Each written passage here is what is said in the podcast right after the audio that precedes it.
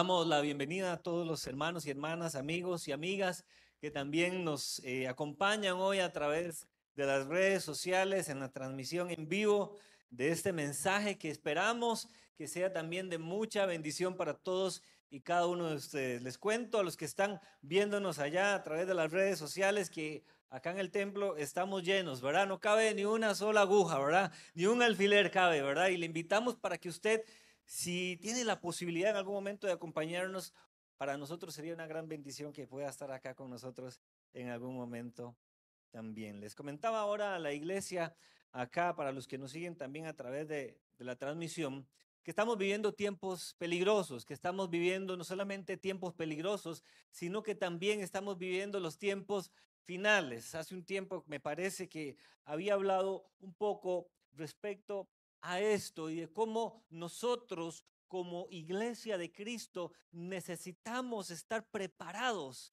para vivir estos tiempos finales. Tenemos que estar listos para asumir la posición que como iglesia Dios nos demanda a nosotros como su pueblo.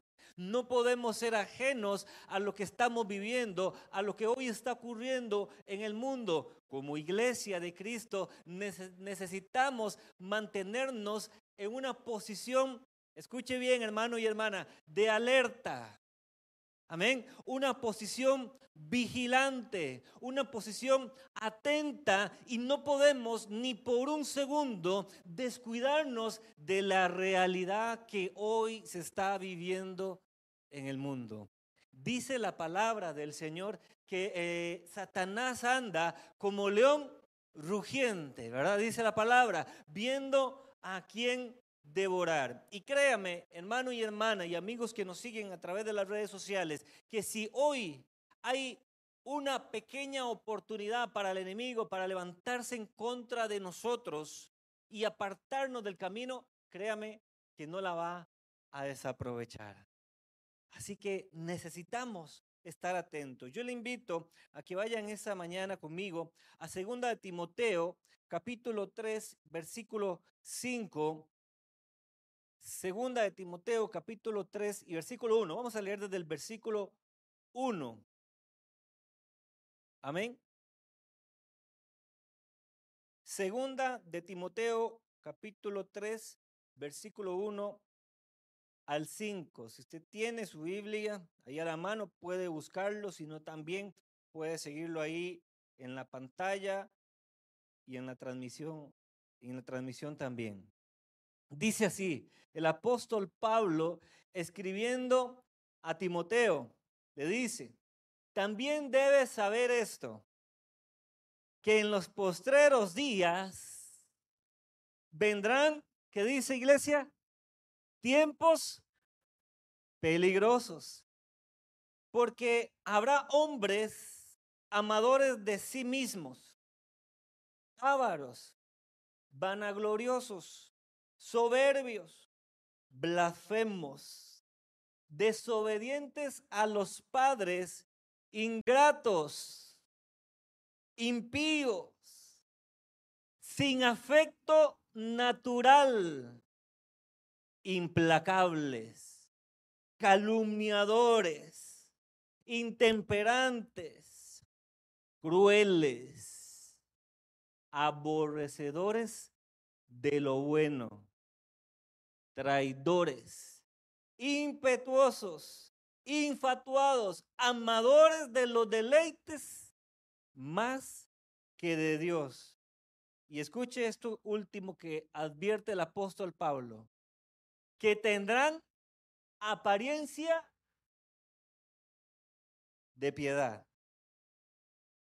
pero negarán la eficacia de ella.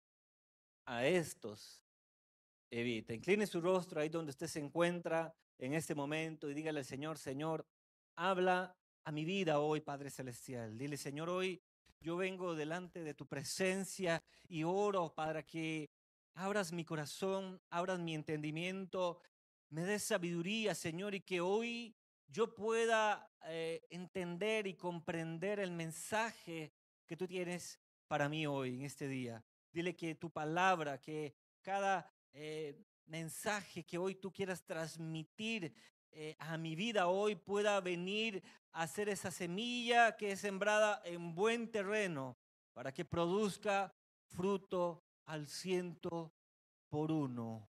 En el nombre de Jesús sujetamos todo pensamiento en esta mañana a la obediencia de Cristo y reprendemos todo espíritu, toda situación que quiera venir a convertirse en una distracción para que hoy, Señor, tu palabra pueda venir a cumplir el propósito para el cual tú la has traído en este día.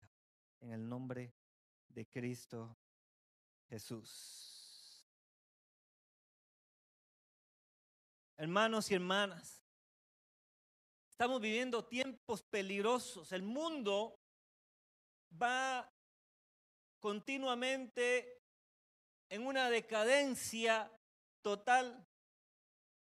Y la iglesia, nosotros vivimos en este mundo lleno de tanta maldad, de tanto pecado. Cada día como iglesia vivimos en este mundo esforzándonos para avanzar en medio de tanta situación y en medio de tanto peligro. Y hoy el camino, hermano, no es fácil. No es fácil. Y tampoco lo será mañana. Para la iglesia, estos tiempos finales que estamos viviendo son un reto a nuestra fe, hermanos. Cada día que pasa, nuestra fe, nuestra confianza, nuestra seguridad en Dios va a ser cada vez más y más probada. Pero también, hermanos, no solamente esto, sino que cada día, conforme avancen los tiempos, Dios va a ir demandándonos a nosotros como su iglesia el cumplimiento de la misión que Él nos ha encomendado. Amén. Cuando nosotros echamos una mirada hacia el mundo, basta solamente con encender la televisión y comenzar a, escuchar las noticias de lo que hoy está pasando, de lo que hoy está ocurriendo en el mundo, para darnos cuenta que los tiempos postreros de los que hablaba Pablo a Timoteo, esos tiempos peligrosos, ya están aquí. Ya están aquí. Esos tiempos peligrosos, hermanos, donde dice el apóstol Pablo que se levantarían hombres amadores de sí mismos, ávaros, vanagloriosos, soberbios, blasfemos, desobedientes a los padres, ingratos, impíos sin afecto natural. Esos tiempos ya están aquí, hermanos. Ya están aquí. Hoy en día usted mira hacia el mundo y es fácil encontrar este tipo de personas en el mundo, este tipo de hombres en el mundo. Nosotros, hermanos, acá en Costa Rica tenemos ese gran privilegio de haber nacido en una nación como la nuestra que aunque no estamos eximidos de ver muchas cosas terribles que también están pasando alrededor del mundo, quizás no son tan evidentes. Pero hermanos, no podemos cegarnos y ser insensibles hacia la maldad que hoy está manipulando, que está cada día extendiéndose más en el mundo. Hace poco surgió eh, la noticia del, estreno de una película, quizás usted lo ha escuchado en redes sociales, se le ha dado muchísima eh, publicidad a esta película que se llama Sonidos de Libertad. Yo no sé cuántos han escuchado de esa película. ¿Puede levantar su mano? para saber cuántos han escuchado esta película que se está promocionando. Bien, hay algunos que no, le han, no lo han escuchado, no han visto eh, información respecto a esta película. Les comento así rápidamente y para manera, a manera de ilustrarles un poco la condición en la que se encuentra hoy el mundo. Esta película habla acerca de cómo el tráfico, escuche bien, el tráfico de niños se está convirtiendo hoy en día en un negocio más rentable que el tráfico de armas y está a punto de superar el tráfico de drogas como número uno. Y usted me diría, pero ¿cómo es eso?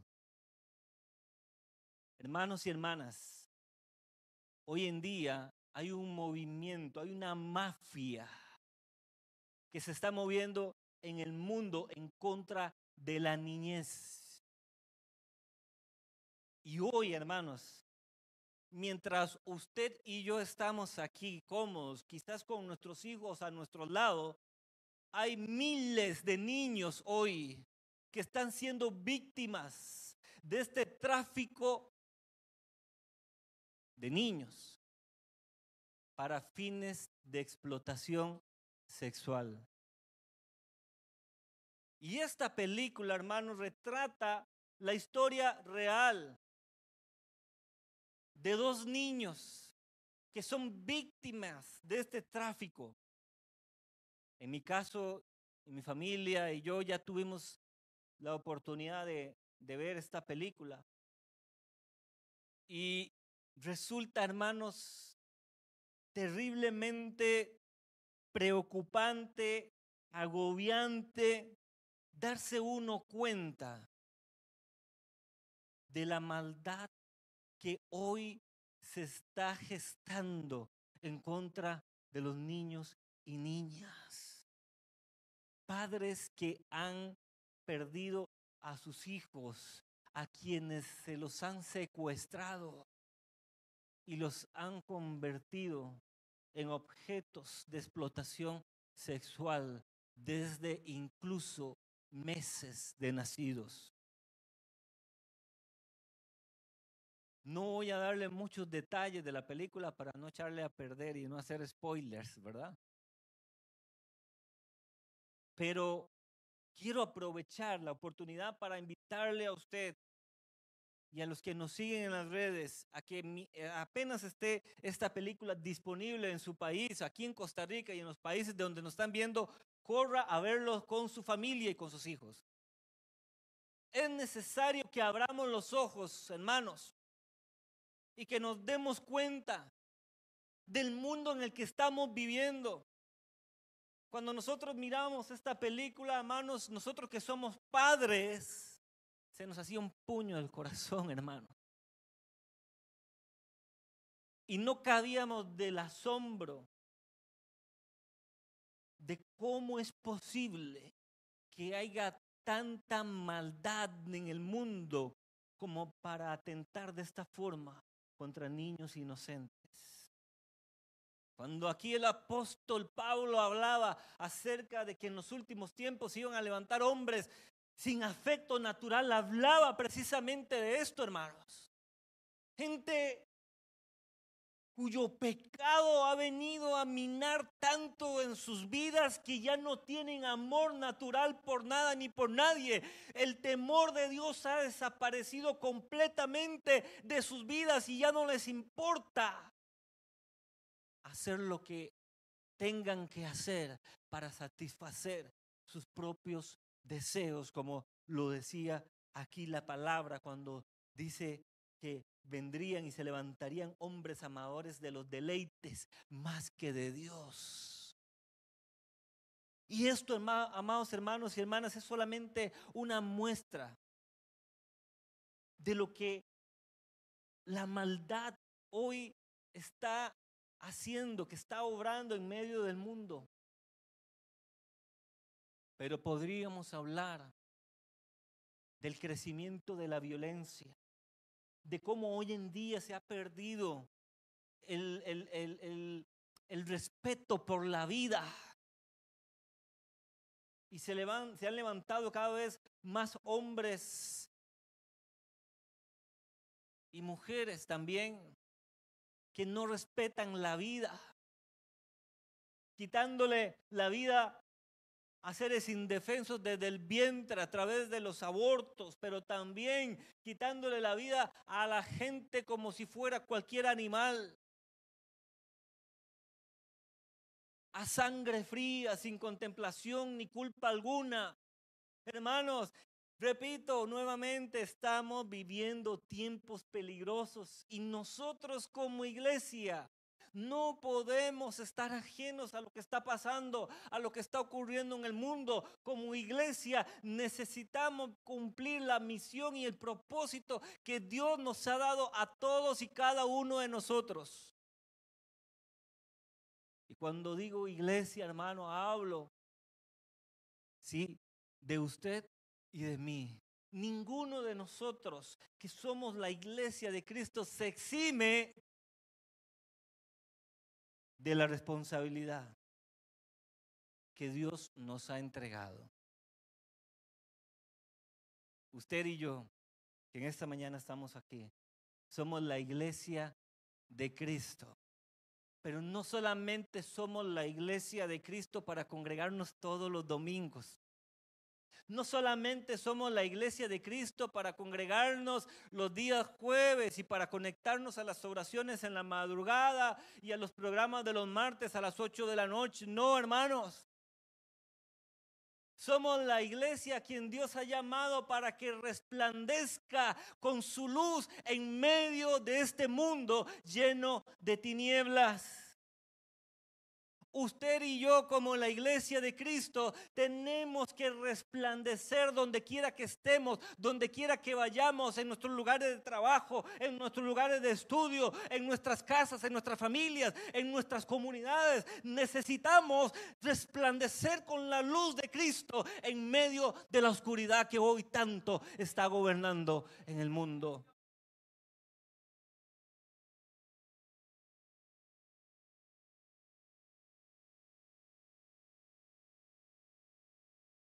La realidad, hermanos, es que como iglesia, hoy en día, aún estamos debiendo mucho.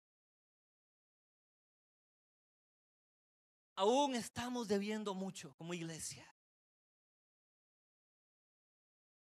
Y lamentablemente, hermanos, a mucha iglesia hoy en día,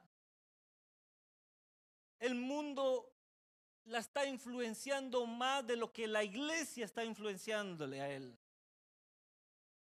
Hoy el mundo está influenciando más en la iglesia de lo que la iglesia está influenciando en el mundo.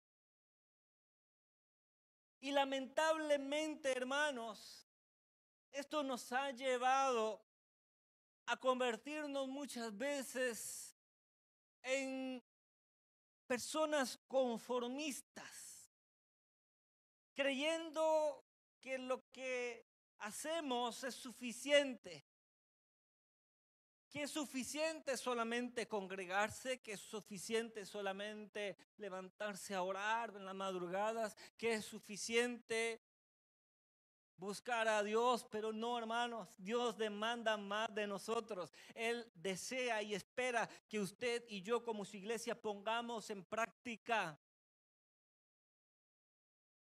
los dones, los talentos que Él nos ha dado para cumplir su misión. ¿Y cuál es la misión? ¿Y cuál es la misión que Dios nos ha dado? ¿Y cuál es el, eh, el, plan que Dios ha establecido para su iglesia, hermanos? Que prediquemos el Evangelio, que llevemos el mensaje de salvación, que seamos luz en medio de la maldad que hoy habita en el mundo. Mateo 5:14 dice así, vosotros sois la luz del mundo. Una ciudad asentada sobre un monte no se puede esconder.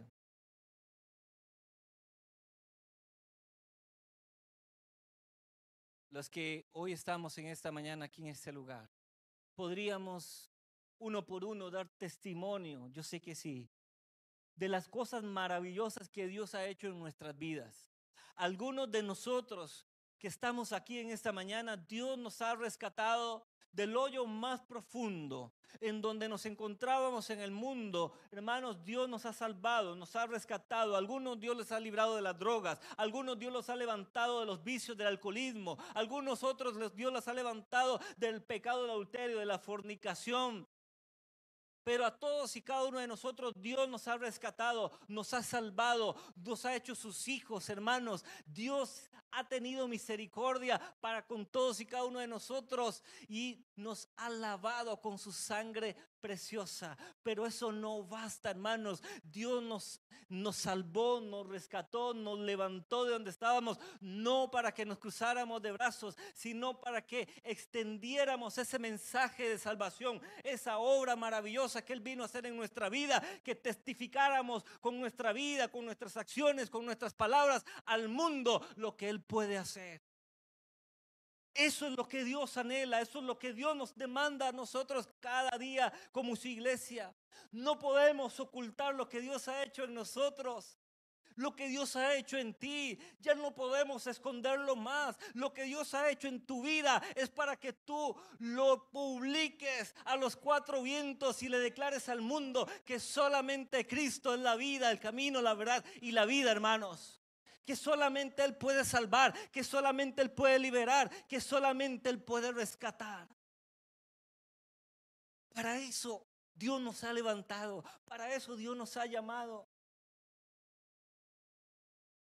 ¿Estamos realmente siendo esa luz en medio del mundo, hermanos? ¿Estás tú realmente siendo esa luz en medio de tu familia? ¿Estás siendo esa luz en medio de tu comunidad, de tu lugar de estudio, de tu lugar de trabajo? La gente que está a tu alrededor está mirando la luz de Cristo en tu vida. ¿O estás pasando desapercibido? ¿O será, hermanos, que nos están mirando como parte del montón? ¿O será más bien que usted y yo estamos reflejando la luz de Cristo? Qué terrible esto, hermano. Qué terrible cuando nos damos cuenta de que hay cristianos a quienes no les conocen como tales en sus lugares de trabajo. Qué triste, hermano, saber de que hay estudiantes que no les conocen en sus lugares de estudio como cristianos. En las comunidades la gente no sabe que usted es cristiano porque nunca han visto la luz de Cristo en su vida.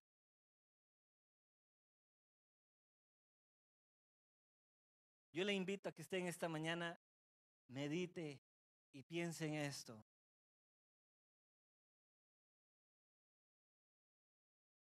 ¿Realmente estamos siendo luz donde estamos? estamos siendo luz. Hermanos, muchas veces somos tan parecidos a, a esta sociedad en la que vivimos que a veces no sobresalimos. Muchas veces, hermanos, nos parecemos más al mundo que a la iglesia de Cristo.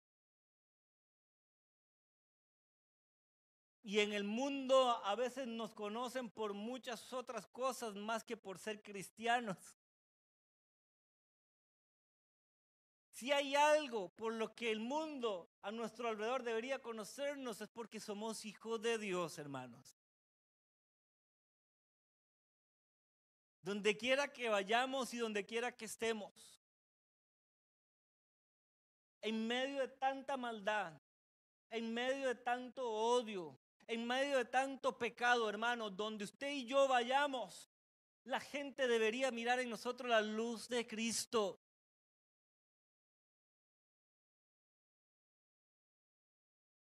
¿A usted nunca le ha pasado que llega a un lugar donde nadie lo conoce? Y después de un tiempo estar hablando con alguien le dice, yo no sé, pero yo en usted veo algo diferente.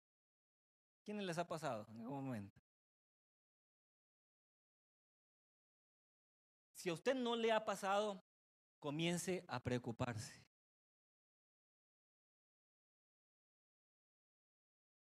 Comience a preocuparse. Porque quiere decir que la gente que está a su alrededor no ve nada diferente en su vida a la vida de ellos.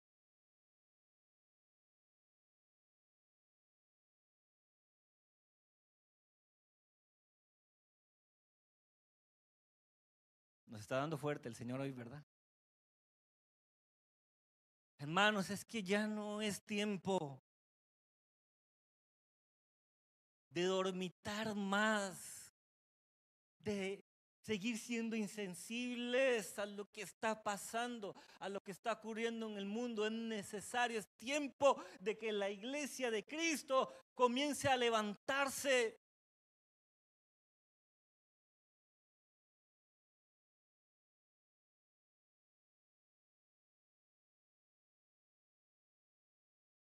¿Cuánto estamos orando? ¿Cuánto estamos clamando?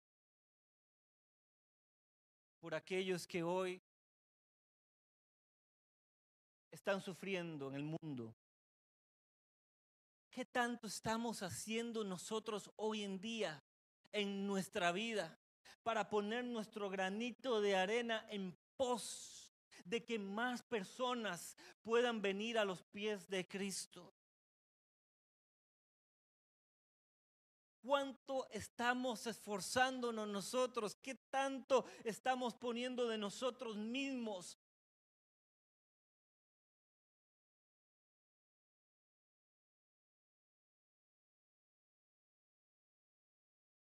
en el Instituto Bíblico que estamos llevando los días viernes,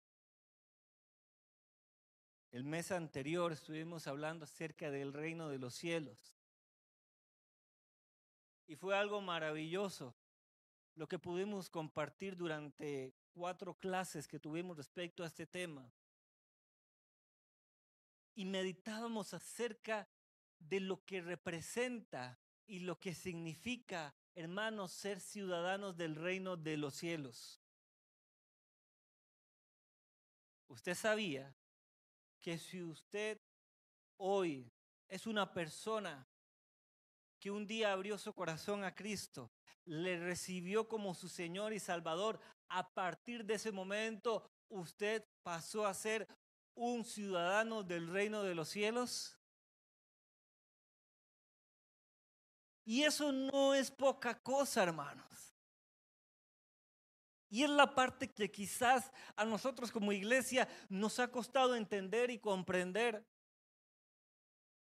Convertirse en un ciudadano del reino de los cielos significa que ahora nosotros somos representantes del reino de los cielos aquí en la tierra que donde quiera que usted vaya, usted tiene que hacer alarde de esa representación que usted tiene en esta tierra como un hijo y una hija de Dios. Y no solamente hacer alarde, sino que ejecutar y llevar a cabo las responsabilidades que como ciudadano del reino usted y yo tenemos.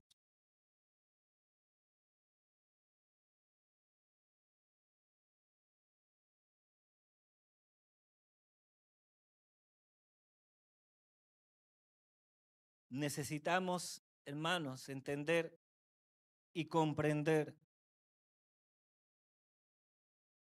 que Dios nos ha llamado a todos y cada uno de nosotros y ha trazado un plan específico, óigame, específico para usted y para mí dentro de su reino. Y que para cumplir ese plan y ese propósito en el reino de los cielos, Dios nos ha dotado y nos ha capacitado, nos ha dado dones, talentos, habilidades naturales para que las pongamos al servicio de su reino y cumplamos las responsabilidades que nos han sido entregadas. Alguien en esta mañana pudiera decir, pero es que yo no sé qué tengo que hacer yo. Yo no sé lo que Dios me ha llamado a hacer. Es que yo no sé en lo que Dios me, me, está, yo mire, yo he estado orando, he estado clamando a Dios por años, pero déjeme decirle algo. Dios ya te ha dicho desde miles de años atrás qué es lo que tienes que hacer. Es predicar y llevar el Evangelio. ¿Cómo? Con lo que Dios te ha dado. Compartíamos, hermanos, ese día, esos días en, en el instituto respecto a este tema de los dones y talentos que Dios nos ha capacitado a nosotros y nos ha formado únicos, amados hermanos. Nosotros no hay nadie igual a nosotros. Dios nos ha hecho eh, únicos a usted y a mí. No hay nadie repetido, no hay nadie igual a usted. Y aún los gemelos son diferentes. Y a todos Dios nos ha dado dones y talentos diferentes. Cuando Moisés guiaba al pueblo de Israel después de su salida de Egipto, llegó un momento en el que durante la travesía hacia la tierra prometida, recién habían abandonado Egipto y el pueblo de Israel se encontraba en una encrucijada, porque los egipcios se habían arrepentido de haberles dejado libres y se habían venido tras ellos, y ellos, el pueblo de Israel, llegaron a encontrarse en una situación donde se vieron acorralados entre el ejército egipcio y el mar rojo. Y si usted lee la porción de la palabra donde habla acerca de esto, encontrará cómo Moisés corre hacia Dios buscando una respuesta, un consejo respecto a qué hacer. Y cuando Moisés va a buscar a Dios, Dios le dice, levanta tu mano solamente, levanta tu vara solamente.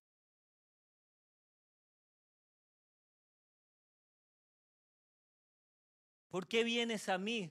Le dice Dios, usted lee ahí en esa, en esa porción de la palabra. ¿Por qué vienes a mí? En otras palabras, ¿no te he dicho yo ya lo que tú tienes que hacer?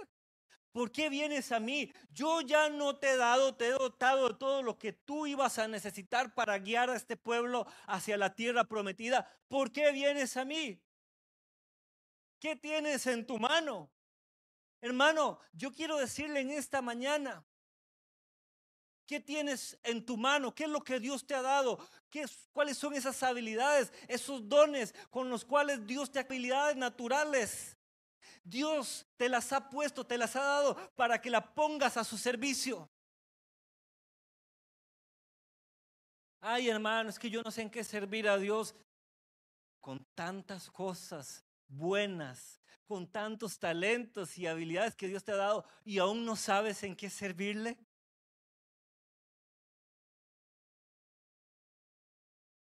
Algunos de los que están acá quizás Dios les ha dado habilidades naturales en ebanistería, por ejemplo, en albañilería. albañilería. Algunos les ha dado facilidad para el uso y manipulación de la tecnología. A otros les ha dado para manualidades. A otros les ha dado capacidades naturales para expresarse en público. Todo eso que Dios ha puesto en ti, no lo ha puesto por casualidad.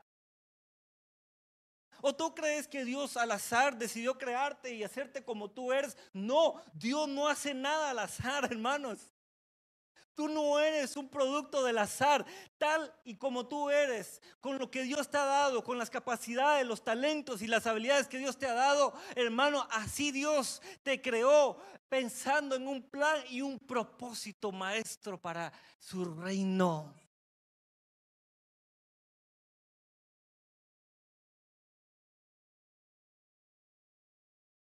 Usa lo que tienes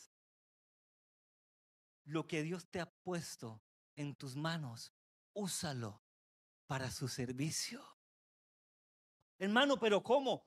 No sé cómo. Pídele a Dios dirección. Pídele a Dios creatividad. Pero hermano, no podemos ya cruzarnos de brazos y decir, es que yo no sé en qué servir a Dios. Es que yo no sé cómo servir al reino de los cielos. Hermanos, hay tanta necesidad en el mundo que ya no podemos darnos ese lujo. Dejemos de preocuparnos ya por tantas cosas terrenales que a veces nos consumen.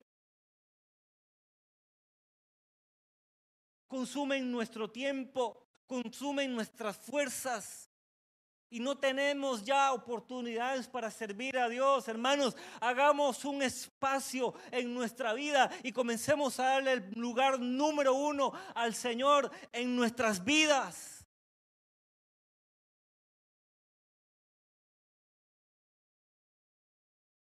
Mucha gente hoy en día no sirve a Dios y como excusa es que no tiene tiempo, hermanos. Si no tenemos tiempo para servir en el reino de Dios, hermanos, estamos mal. Es necesario que hagamos un análisis de nuestras prioridades y pensemos si realmente estamos cumpliendo con el propósito de Dios en nuestra vida. En 2 Timoteo 1, 6 al 7, el apóstol Pablo le vuelve a decir a Timoteo estas palabras. Y para que usted se ubique un poco en el contexto en el que se ubica este texto, Pablo estaba ah, encarcelado por segunda vez a causa del Evangelio y ya estaba pronto a, ser muerto, eh, sacrificado por el Evangelio. Y la iglesia en este tiempo en el que eh, Pablo escribe a Timoteo, estaba viviendo tiempos también de persecución, tiempos difíciles en ese momento. Y entonces Pablo escribe a Timoteo y le da este consejo, que es el mismo consejo que hoy Dios nos da a nosotros en esta mañana. Segunda de Timoteo 1, 6 al 7 dice, por lo cual te aconsejo que avives el fuego del don de Dios que está en ti por la imposición de mis, de mis manos porque no nos ha dado Dios espíritu de cobardía, sino de poder, de amor y de dominio propio.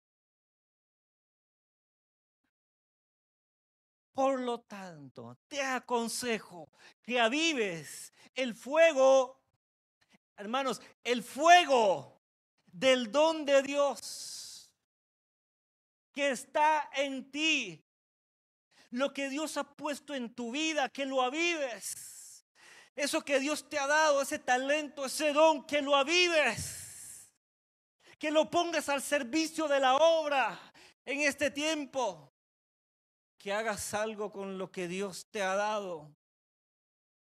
Porque dice, porque no nos ha dado Dios espíritu de cobardía para decir es que yo no puedo para decir, es que yo no sé, para decir, es que no estoy seguro. No, hermanos, Dios nos ha dado espíritu de poder, de dominio propio, para que llevemos su palabra, para que pongamos en práctica lo que Él nos ha entregado y comencemos a llevar el Evangelio a tantos necesitados allá afuera en el mundo donde quiera que estemos, donde quiera que vayamos, Dios nos está llamando a levantarnos como sus hijos e hijas y comenzar a proclamar la salvación y la vida eterna al mundo entero, hermanos.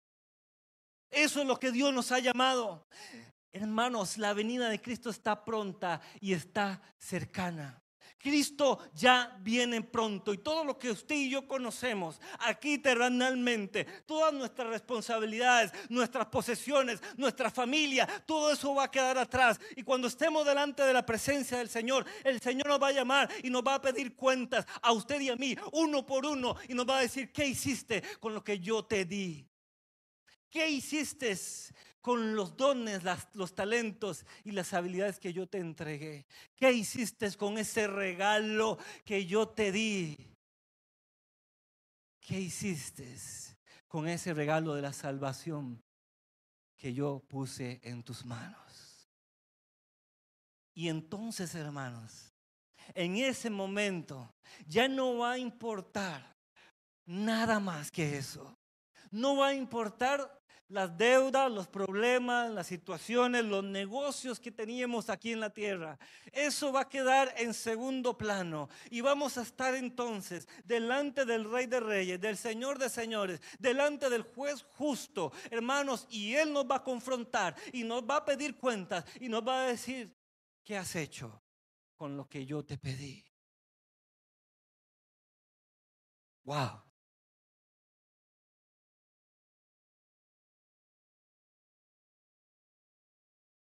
Yo le invito, hermanos, para que en esta hora podamos meditar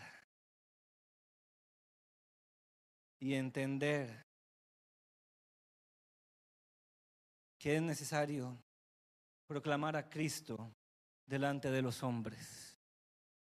Mateo 10:33 dice, y a cualquiera que me niegue delante de los hombres, yo también le negaré delante de mi Padre que está en los cielos. Y a cualquiera que me negare delante de los hombres, yo también le negaré delante de mi Padre que está en los cielos. Esto es fuerte, hermanos. Estas palabras de Jesús no son fáciles de digerir cuando realmente meditamos en ella. Negamos a Cristo cuando vemos a alguien en necesidad y nosotros podemos ir y tenderle la mano a esa persona. Negamos a Cristo cuando vemos a una persona en problemas, en situaciones difíciles en medio de sus vidas y le negamos el mensaje de la salvación, le negamos el mensaje de esperanza. Amados hermanos, negamos a Cristo cuando en nuestro trabajo vemos a un compañero pasando por una situación difícil y en lugar de ir a tenderle la mano y darle un abrazo, somos indiferentes ante el dolor que está pasando y que está viviendo. Hermanos, negamos a Cristo cuando ahí en nuestro lugar lugares de estudio, ustedes jóvenes, estudiantes, universitarios, cuando ves a ese compañero que está pasando por ese momento difícil, por esa situación de adicción a las drogas, y tú teniendo la oportunidad de ir a llevarle el mensaje de salvación, se lo niegas.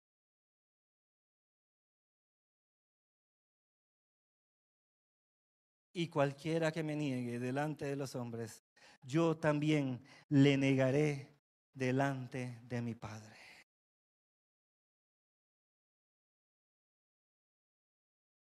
Hermanos, lo que hoy el Señor nos está pidiendo quizás no sea fácil, quizás que sí. Pero hoy el Señor nos recuerda algo. Si alguno quiere venir en pos de mí, niéguese a sí mismo, tome su cruz y sígame. Póngase sobre sus pies en esta mañana. Gloria al Señor. Yo quiero invitarle, hermano y hermana, que usted ahí donde usted está pueda inclinar su rostro y meditar por un momento en lo que hoy el Señor nos ha hablado en esta mañana. Déjame decirle algo. Lo que hoy Dios ha hablado no me lo ha hablado solamente a mí. También te lo ha hablado a ti en esta mañana. ¿Sabe? Cuando nos subimos acá al altar a predicar cada mensaje, los primeros que somos confrontados somos los que estamos aquí enfrente. Y somos aquellos primeros en ser reprendidos por el Señor. Iglesia, necesitamos realmente reconocer que hemos fallado necesitamos reconocer que hemos fallado y que necesitamos venir y poner nuestras barbas en remojo y decirle, Señor, ¿sabes que Realmente no he cumplido mi propósito y mi plan. Y he abandonado mi posición como tu iglesia en estos tiempos finales que tanto yo sé, Señor, que tú me estás necesitando. Si es necesario, pídele perdón al Señor en esta mañana y dile, Señor, perdóname, Señor. Si te he fallado, perdóname, Señor. Si no he cumplido con tu propósito, con tu plan, perdónanos, Señor. Como tu iglesia, Señor, porque quizás, Señor, no hemos sido esa iglesia que tú quieres que seamos, Señor.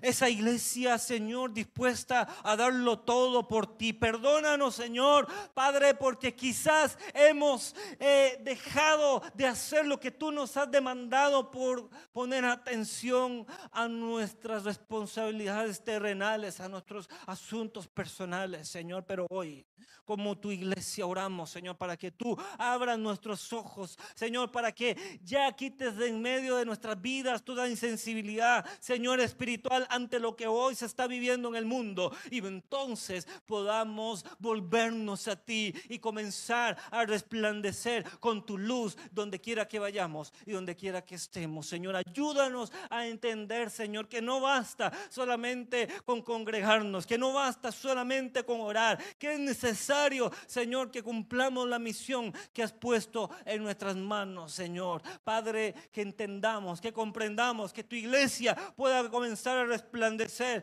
Padre, como luminares en el mundo, Señor. Padre, en medio de tantas tinieblas y tanta necesidad y tanto pecado que hoy hay en este mundo, Señor. Dile al Señor en esta mañana, hermanos y hermanas, Señor, yo quiero resplandecer. Dile, Señor, yo quiero resplandecer, Señor. Yo quiero resplandecer donde quiera que vaya. Yo quiero, Señor, que tu luz, Señor, alcance hoy a los que están necesitados en medio de mi lugar de trabajo, en medio de mi lugar de estudio, en mi casa, en mi familia, en mi comunidad, Señor, en mi país, Señor. Yo quiero, Señor, que tu luz, Señor, Padre, alcance a cada uno, que pueda yo ser un instrumento en tus manos para llevar tu evangelio, Padre Celestial. Señor, que como tu iglesia podamos levantarnos y pararnos en la brecha en medio de tanta maldad. En el nombre de Cristo Jesús. Amén. Y amén. Despedimos a los que nos siguen en las redes. Muchas gracias por acompañarnos. Que Dios les bendiga. Manos, denle